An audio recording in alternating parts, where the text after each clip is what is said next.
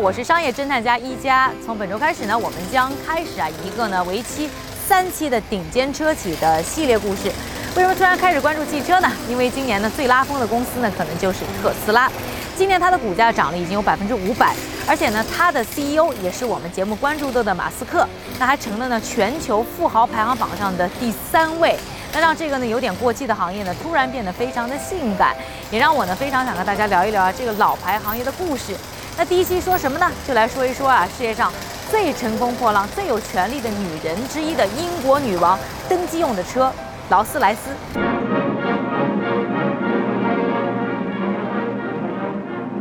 劳斯莱斯呢是在很多人心中啊，可以说是豪车的代名词。虽然呢很多人别说没有坐过劳斯莱斯，就是看到它在路上跑，其实机会也没有那么多。因为人家呢真的是那种啊不食人间烟火的存在。除了我们刚才说到，就女王登基的时候呢要坐劳斯莱斯，英国王室的婚丧嫁娶很长时间基本上指定用车呢都是劳斯莱斯。而且除了王室啊，做劳斯莱斯的呢，也都是各国各行各业的顶流。比如说像什么苏联领导人列宁啊，像喜剧大师卓别林啊，摇滚明星猫王啊，Beatles 的列侬啊，都是劳斯莱斯的忠实用户。但虽然劳斯莱斯呢一直生活在豪的世界里，但其实它的成长过程中啊，也曾非常的落魄，连东家呢都换了好几次，甚至呢还被国有化过。最有意思的是啊，现在劳斯莱斯的车呢都是 BMW 宝马公司出的，但是其实宝马从来没有收购过劳斯莱斯汽车公司，这是怎么回事呢？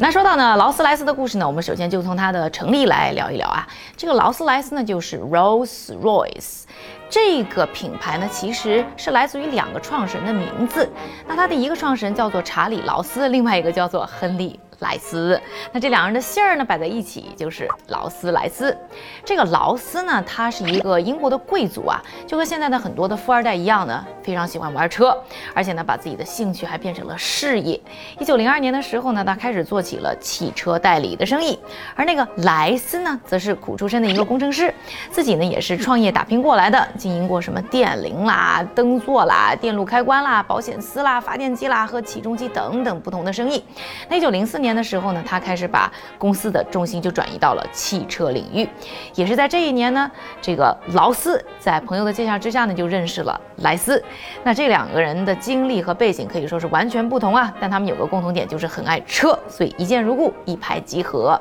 之后的两年时间里呢，这个劳斯呢就专心致志在卖车，而莱斯呢则是专心致志在造车。这两人的合作可以说是天衣无缝。于是，在一九零六年的时候，两人就决定也别分开合作了，决定把两个。公司呢合并在一起，于是就有了劳斯莱斯。那他们的梦想呢和今天的马斯克一样啊，就是要生产出呢世界上啊可以说最好的汽车。一九零七年的时候呢，劳斯莱斯就推出了 Silver Ghost 这款轿车，而且呢，这个车呢上市没多久呢，就获得了世界上最好的汽车的美誉。而劳斯呢，他自己呢，刚才说到是一个贵族，而莱斯呢，对车的品质要求非常的高，所以劳斯莱斯啊，他们的车一开始的定位就是不接地气。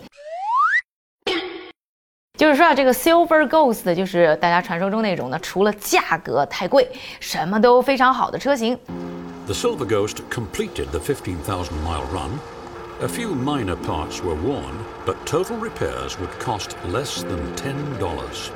当年的 Silver Ghost 一个底盘哦，只是一个底盘的将近的价格就是九百八十五英镑，相当于呢当时啊五千美元。要知道五千美元呢，在那个时候呢，可以养一个专业技术人员。五到十年，而且我们对比再看一下，这个隔壁美国这个福特他们家生产的整车当时卖多少钱呢？只卖九百五十美元。而且呢，劳斯莱斯刚才我们说也只是一个底盘啊，所以这个劳斯莱斯这个车到底有多贵，真的也不用我再说太多了。而且呢，劳斯莱斯的豪也不光是体现它的这个价格非常贵上，有很长一段时间呢，劳斯莱斯可是要对它的客户进行背景调查的，也就是说，并不是你有钱就一定能买到，有资格买劳斯莱斯的呢，只有各国的首脑、政要。皇室成员、社会精英、中流砥柱和没有一点记录瑕疵的有钱人。这可是比爱马仕的 Birkin 还难拥有的存在。虽然呢，劳斯莱斯呢卖的很贵，一直在贵人圈里混，但是呢也遇上了资金问题，而劳斯莱斯也因此呢进入了自己命运的一个转折期。这一段故事呢也成为了收购史上的一个经典案例。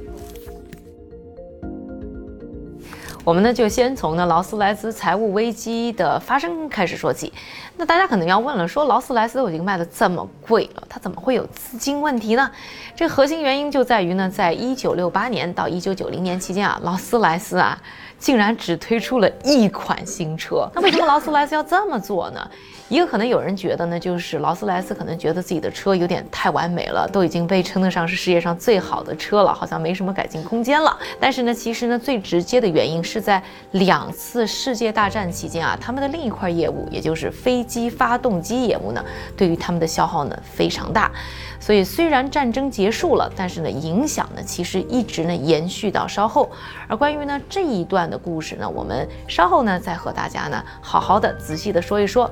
那再来说回来，就是说这个新车款对于车厂有多么重要。这个车厂呢都是定期会推出车型，一般一年当中会有一次啊。一方面是技术确实是在更新，所以需要新车呢来体现这些新的技术。另外呢就是车是一个消耗品啊，所以就算技术没有什么真正革新的地方。车厂呢还是愿意去给你一个新的选择，让你有理由啊再次购买的时候依然选择呢他们的品牌。同时呢，我们再从营销的角度来说啊，就是这个车厂也是需要呢不断的推出新车，因为车厂呢它需要有新的东西去维持营销带动销售。就好像呢王一博现在虽然是很火啊，但是如果他连续几年都是只穿一个造型，做同一个妆容，唱同样的歌，跳同样的舞，我相信呢可能粉丝也不会再买他的账的。所以呢，二十几年呢没有新产品，光吃老本，劳斯莱斯呢没有任何意外的，就在上个世纪末呢陷入了经营不善、资金短缺的境地。地主家也没有余粮啊！当时呢，他旗下呢其实还有一个副线产品卖的不错，这个副线产品呢叫做宾利。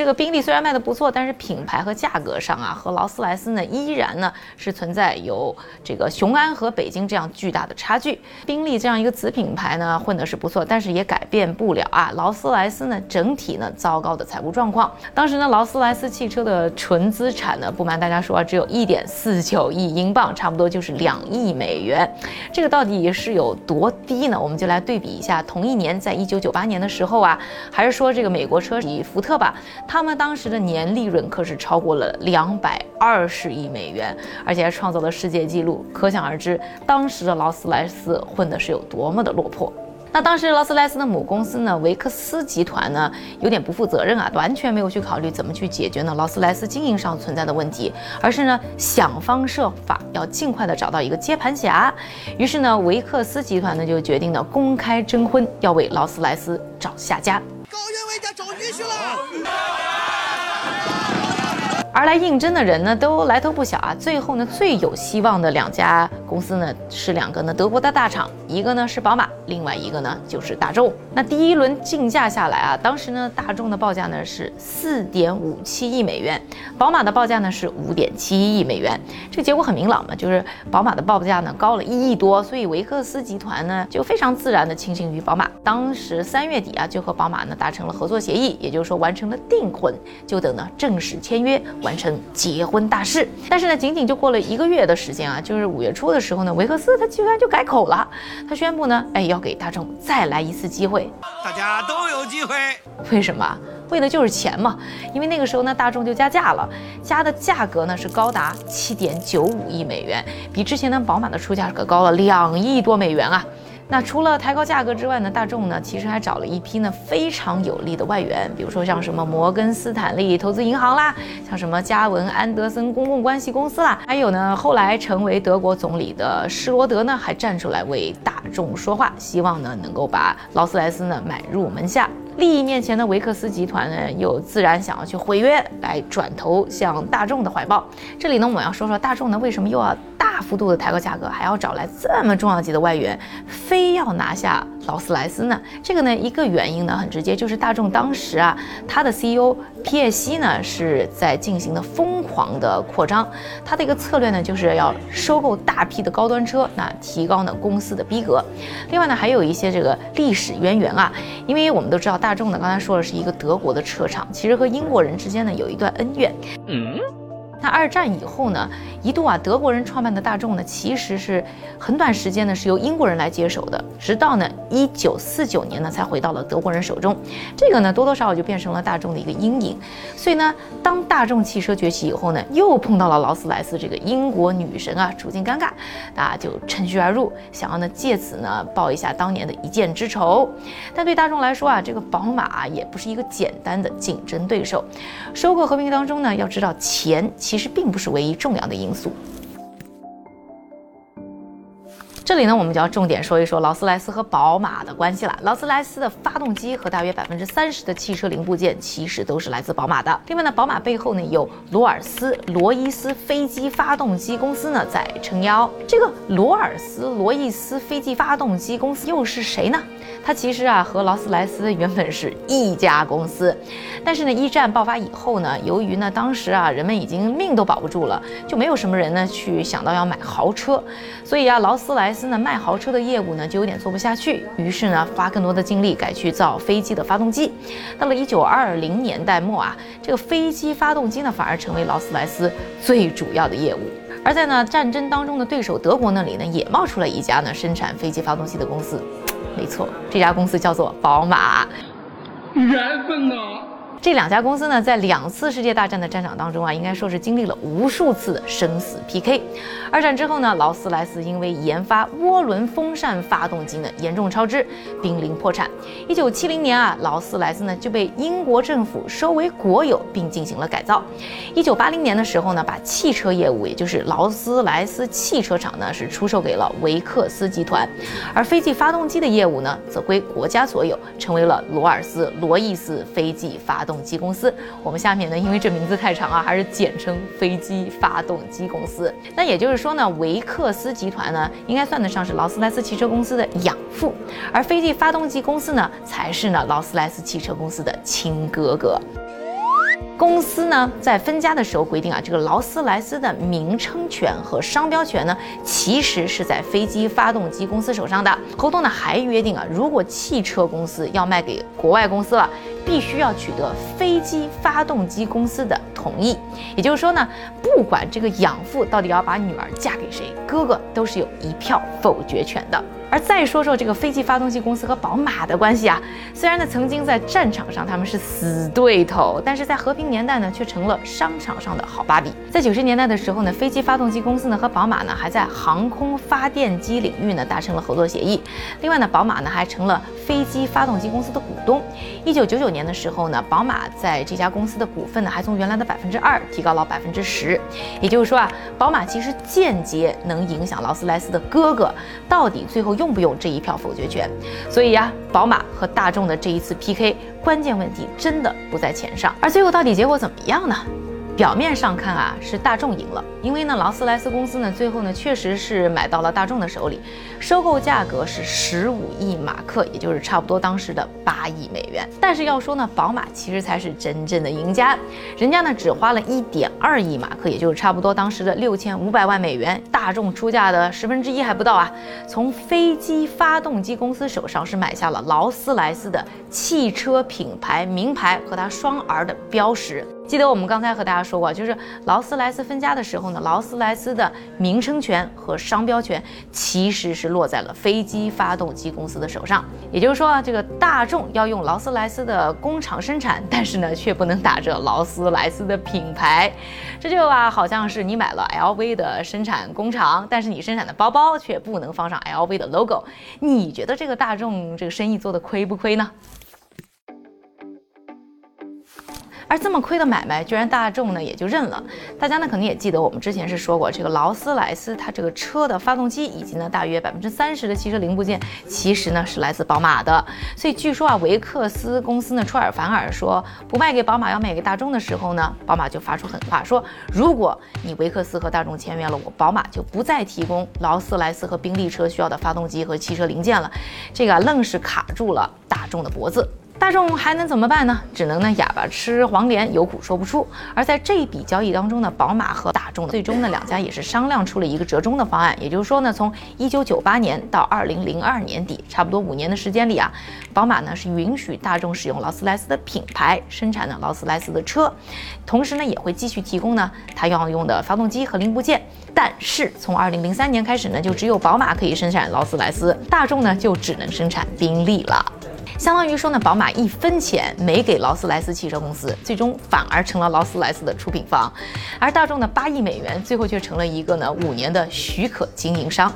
对大众来说啊，并不是什么补偿，但更像是一种耻辱。所以在这五年的时间当中呢，这个大众啊是只花精力研发新的宾利，不升级劳斯莱斯，尽可能的消费劳斯莱斯价值的存量，并成功的在二零零二年啊让宾利翻身了，取代劳斯莱斯成了英国皇室。的御用座驾，而宝马呢，当然也没闲着啊。这五年的时间当中呢，人家闭门造车，研发出了受世人瞩目的劳斯莱斯幻影第七代，没有啊，在大众的这个坑里翻船。之后呢，宝马就坚持着劳斯莱斯的传统，每年呢控制产量，坚持呢手工制作，而且保证呢它稀有的这个高贵血统，让劳斯莱斯依然占据着顶尖豪车的位置，从不动摇。而极品爸爸维克斯集团呢，在这场争夺战之后呢，没多久呢，就被劳斯莱斯的亲哥哥飞机发动机公司收购了。今天呢，和大家聊这个故事呢，一个呢是想说啊，当时代带来了一些短暂的一个机会的时候，千万不要忘记自己的主业，不然短期的利益可能会让你丢掉长期的竞争力。当年呢，转去做飞机发动机的劳斯莱斯，就因此呢，慢慢失去了在汽车行业的主动权，让自己呢陷入了危机。而就像呢，现在可能很多人呢临时去赶做口罩的风口，但是现在这些人又怎么样了呢？另外要说的就是品牌和核心技术的价值的重要性。宝马最终呢用一个很小的成本而夺回了劳斯莱斯的生意，也就是说呢抓住了核心的技术、发动机以及呢品牌做筹码，才获得了最终和大众这场战争当中的胜利。而不管是劳斯莱斯还是宾利，他们到今天依然是坐在豪车的位置上稳稳的。发展上呢虽然也经历过呢各种的坎坷，有上有下，但最终呢他们依靠的还是创新，能够保持自己的生意永远性感。也可能是为什么大家会买特斯拉的账吧？感谢呢大家的收看，如果喜欢我们的节目，请点赞、转发、加关注。